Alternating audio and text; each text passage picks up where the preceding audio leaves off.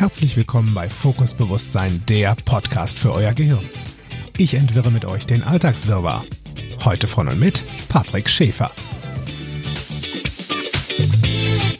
Hallo liebe Podcast-Fans von Fokus Bewusstsein und herzlich willkommen zu einer neuen Podcast-Folge und heute ist es wieder ein Quickie.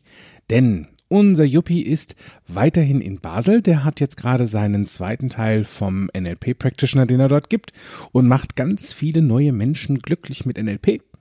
Und ich bin in München derweil bei HSE 24, wo unsere neue Saison der Herbst-Winter-Ware begonnen hat von der Edelzeit und von den dekorativen Wohnideen. Und ja, da ist die Zeit dazwischen ein bisschen knapp, noch so einen Podcast reinzuschieben.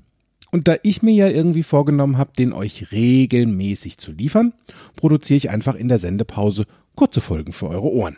Also, lange Rede, kurzer Sinn. Heute habe ich mir das Thema Vertrauen ist gut, Kontrolle ist besser ausgesucht. Und vielleicht ist euch der Satz auch schon mal zu Ohren gekommen.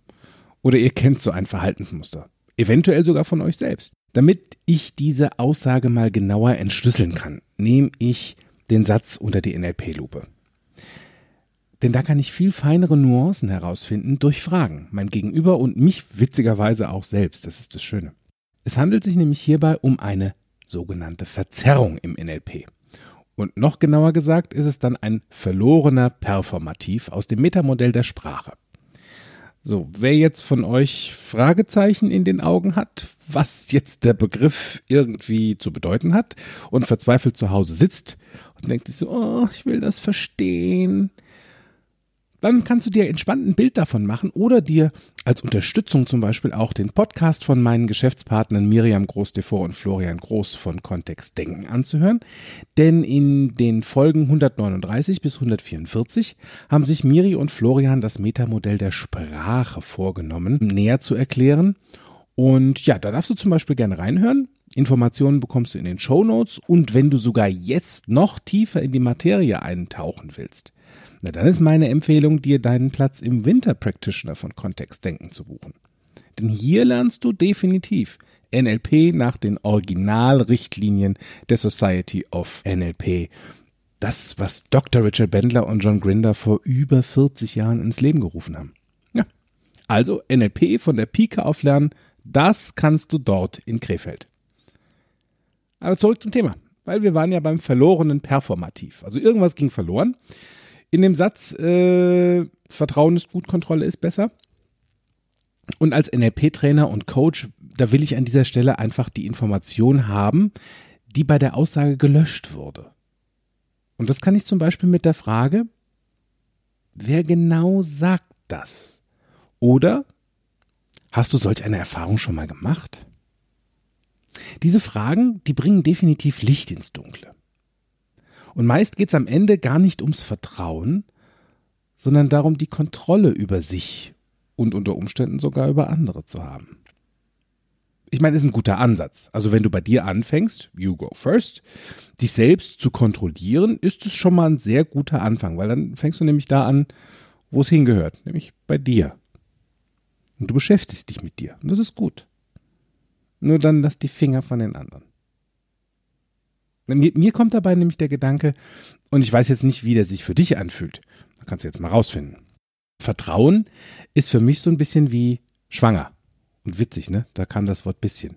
Weil äh, entweder du hast Vertrauen zu dir und anderen, ja, oder du hast es nicht. Entweder bist du schwanger oder du bist es nicht. Halbschwanger oder so ein bisschen schwanger, das ist unmöglich. Es gibt ja auf dieser Welt Menschen, die nur sich selbst und dem eigenen Urteil vertrauen. Soll es ja geben. Die machen am liebsten auch alles alleine und tun auch am liebsten alles alleine, damit es richtig gemacht ist. Ja, und witzigerweise kenne ich das Gefühl bei mir selbst und auch das Verhaltensmuster sehr gut. Denn also es gab eine Zeit vor NLP in meinem Berufsleben, da habe ich genau diese Ansicht gehabt.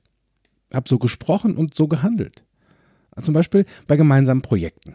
Da bin ich schier permanent meinen Kollegen hinterher gewesen, als Verantwortlicher für die Aufgabe, um zu verfolgen, dass die übertragenen Aufgaben auch ja gemacht werden.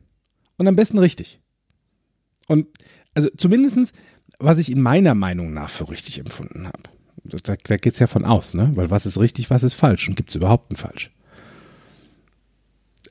Witzigerweise begannen dann auch meine Sätze zum Beispiel erstmal so, wenn es dann im Teammeeting darum ging, so, es gibt eine neue Aufgabe, dann kam dann sowas von mir wie, ähm, ja, also ihr wisst ja alle, was zu tun ist und ich vertraue euch da voll und ganz, dass ihr die Arbeit mit bestem Wissen und Gewissen erledigt.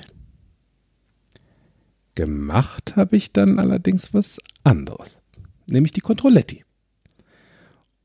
Und wenn was nicht in der Geschwindigkeit, in der ich das gerne gehabt hätte oder in der Form, die mir vorgeschwebt hat, dem, also wenn, da, das, wenn das nicht so erledigt wurde, wie ich mir das gedacht habe, dann habe ich mich eingemischt. Ungefragt. Und habe es dann selbst erledigt. Ich habe dann quasi meinen Kollegen die Zügel aus der Hand genommen und bin einmal so über ihr Ding drüber gewischt. Verwunderlicherweise war da mein, oder es wusste mein Engagement irgendwie keiner wirklich so zu würdigen. Ganz im Gegenteil. Die Stimmung im Team, die wurde immer mieser und ich eher so der verhasste Kollege. Und für eine Zeit war mir das auch egal. Gebe ich ja zu.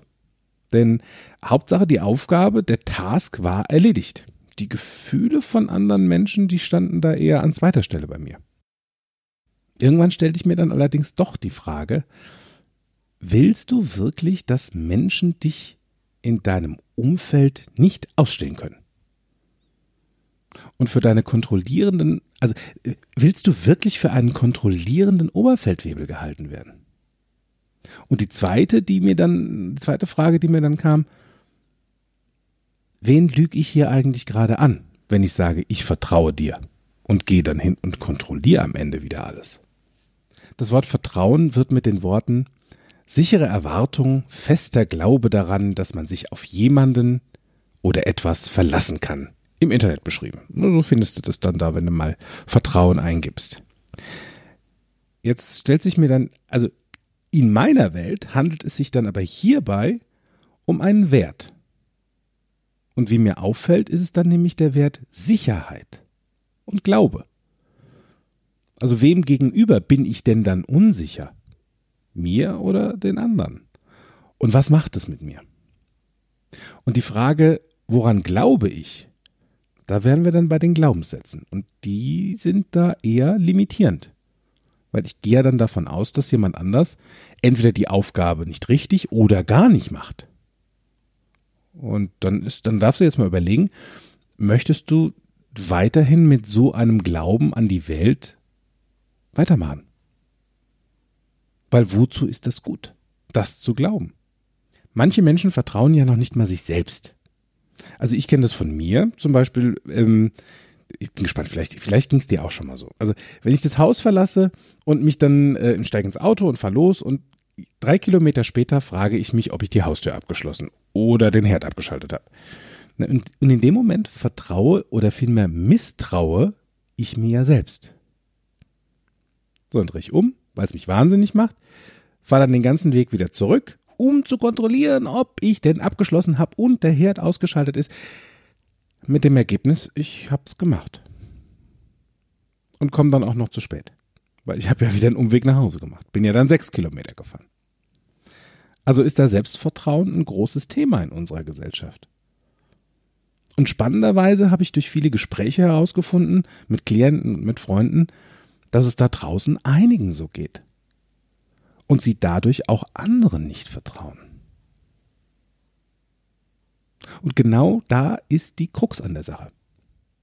Wenn du dir wünschst, anderen zu vertrauen, dann darfst du bei dir anfangen, dir selbst zu vertrauen.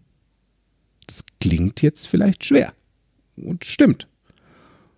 Und es fühlt sich so leicht an, wenn du jetzt damit anfängst das einfach mal zu tun. Sei einfach wach, wach, wach, wach, wach, wach in dem, was du tust und wie du es tust.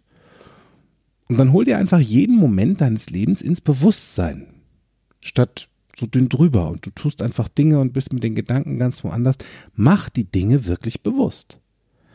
Dann kannst du dich beispielsweise auch viel besser daran erinnern, dass du den Herd ausgeschaltet hast oder die Tür mit Sicherheit abgeschlossen hast, wenn du das Haus verlässt. Meine Empfehlung an dieser Stelle ist auch einfach mal nachzuschauen, wie denn so deine Glaubenssätze in Bezug auf Vertrauen sind. Hör da mal in dich rein. Welche Gefühle kommen da bei dir hoch?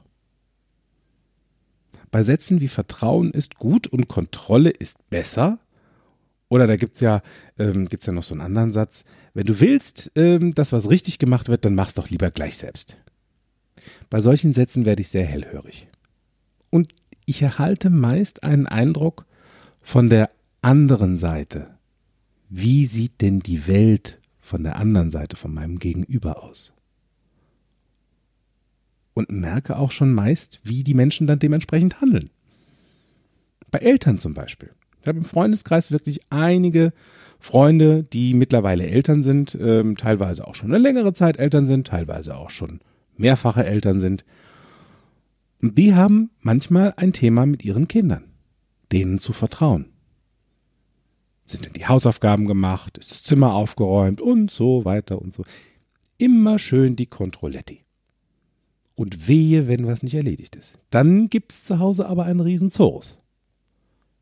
Und meine Frage ist dann, hast du dich als Elternteil zum einen mal gefragt, wer in der Schule sitzt und dann das Thema hat, wenn die Hausaufgaben nicht erledigt sind? Oder wer im Zimmer deines Kindes schläft und sich darin aufhält? Ich persönlich gehe jetzt mal stark davon aus, das bist nicht du, sondern dein Kind. Ist es dann also noch dein Thema? Gebt doch euren Kindern einfach mal die Verantwortung ab. Und das können die sogar schon mit zwölf oder zehn. Sich selbst zu verwalten. Damit sie es frühzeitig lernen, weil wann sollen sie es denn dann lernen?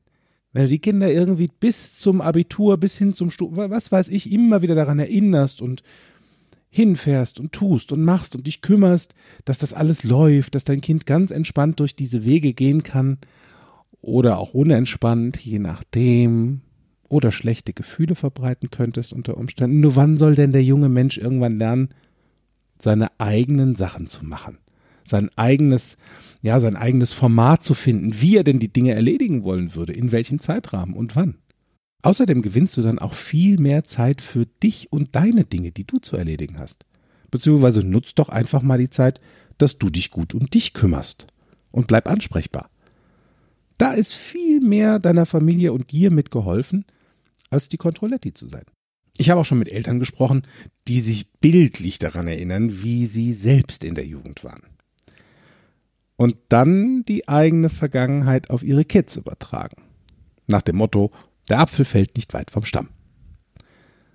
Also doch das geben die wenigsten gegenüber sich oder ihren Kindern zu. Nur kannst du das, deine oder deine Erfahrungen oder die Dinge, die du gemacht hast, auf andere Menschen übertragen? Oder ist das nur deins? Weil du bist ja sehr individuell, einzigartig auf dieser Welt. Das darfst du immer wieder in dein Bewusstsein holen. Es ist durchaus auch möglich, dass du die ein oder andere Erfahrung gemacht hast, wo du Vertrauen geschenkt hast und der Ausgang der Situation kam genau anders als gewünscht. Vielleicht auch sogar zwei oder dreimal. Und dann entstand eine Regel bei dir, dass das immer so ist. Vielleicht kennst du das zum Beispiel auch aus einer vergangenen Partnerschaft, wo der Partner oder die Partnerin fremdgegangen ist. Und du hast das Vertrauen verloren.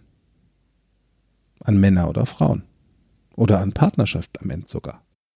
Danach wurde es bei einer neuen Partnerschaft sehr schwierig, einem ganz neuen Menschen wieder zu vertrauen. Und das Vertrauen auch zu schenken, aufgrund deiner Erfahrung. Also Richard Bendler würde, glaube ich, an dieser Stelle vermutlich sagen, sei keiner davon und lass das sein. Zum einen, wie ich eben sagte, jeder Mensch ist anders und sehr individuell auf seine Art und Weise. Und du übrigens auch. Lass dich doch mal positiv überraschen. Schau doch mal, wie sich das anfühlt, Menschen wieder zu vertrauen. Im NLP finde ich hierzu die Grundannahme, jeder Mensch handelt in seiner besten Option und hinter jedem Verhalten steckt eine positive Absicht. Sehr passend. Wenn ich das als Grundansatz nehme, dann gehe ich ja von vornherein schon mal davon aus, dass nicht hinter jedem Baum und Strauch Misstrauen steckt. Also einfach mal entspannt bleiben mit dir selbst und vom Positiven ausgehen. Dass andere Menschen auch wissen, was für sie zu tun ist und es auf ihre Art und Weise erledigen. Ich habe des Öfteren Vertrauensmomente bei meiner Arbeit bei HSE. Wenn ich zum Beispiel meine Deko- oder Edelzeitsendungen vorbereite und von ähm, unseren Requisiteuren und dem Setaufbau unterstützt werde dann dabei. Dann gehe ich vom positiven Endergebnis aus. Nämlich, dass wenn ich einen Kollege bitte, etwas für mich zu erledigen, dass er es oder sie das dann auch macht. Dieses Grundvertrauen habe ich für mich gesetzt. Früher bin ich den Kollegen auf den Wecker gegangen. Mit der Frage zum Beispiel, na, hast du das schon erledigt oder ähm, äh, ist das schon gemacht oder besorgt? Und ähm, wenn die Aufgabe noch nicht erledigt war, ja, dann hatte ich gleich einen Hals bis Bagdad Süd. Nur wem habe ich damit geholfen? Mir nicht. Ich hatte schlechte Laune und mein Gegenüber schätzungsweise irgendwann auch. Heute bin ich zum einen viel präziser in meiner Kommunikation dank NLP. Wenn ich etwas zu einem bestimmten Zeitpunkt erledigt haben möchte, von einer anderen Person zum Beispiel, dann sage ich, bis wann genau das erledigt sein darf, damit ich weitermachen kann. Und ich frage dann noch, inwieweit der Kollege oder die Kollegin dafür überhaupt Zeit hat. Oder wie clever es ist, dann einen anderen Kollegen zu fragen, der vielleicht mehr Zeit hat dafür. Und siehe da, seitdem funktioniert das Ding mit dem Vertrauen zu anderen. Viel, viel besser. Ich habe jetzt auch viel mehr Zeit für Spaß an der Arbeit und bleibe entspannt. Selbst wenn irgend, also das, es kann ja mal sein, dass dann aus welchem Grund auch immer Dinge anders kommen als geplant. Oder dass vielleicht zu einer Sendung irgendein Produkt oder ein Gegenstand nicht rechtzeitig zu meiner Verfügung steht. Ich sehe das mittlerweile ganz locker und sage dann zu mir, das wird schon seinen Grund haben. Und die Sendung geht auch ohne den Gegenstand los. Ich nehme mich selbst da nicht mehr so verdammt ernst oder so erwachsen wie früher. Denn eins ist klar, wenn Dinge ausbleiben oder nicht erledigt werden, gerade hier bei uns im Sendebetrieb, zu einem gewünschten Zeitpunkt, dann ist das zu 99,9 Prozent nicht tödlich. Und die Welt dreht sich weiter. Und mit dem Gefühl lebe ich weitaus fröhlicher. Das macht mehr Sinn. Ich habe mir mittlerweile auch angewöhnt, dass wenn ich ein elektrisches Gerät bediene zu Hause, das mache ich ganz bewusst. Und mir beim Ausschalten oder beim Türe abschließen, mir das selbst nochmal laut oder zumindest in einer sehr hörbaren Lautstärke in meinem Kopf selbst sage, dass ich das gemacht habe. So, hört es aus. Die Tür habe ich jetzt abgeschlossen. So kann ich mich nämlich perfekt daran erinnern, spule quasi diesen Ton nochmal ab, wenn ich unterwegs bin und baue immer mehr Selbstvertrauen auf. Und das großartig warme Gefühl im Bauch, das ist unbezahlbar. Ich habe zu meinen Controletti-Oberfeldwebelzeiten dann irgendwann mich auch sehr unwohl gefühlt in meiner Haut.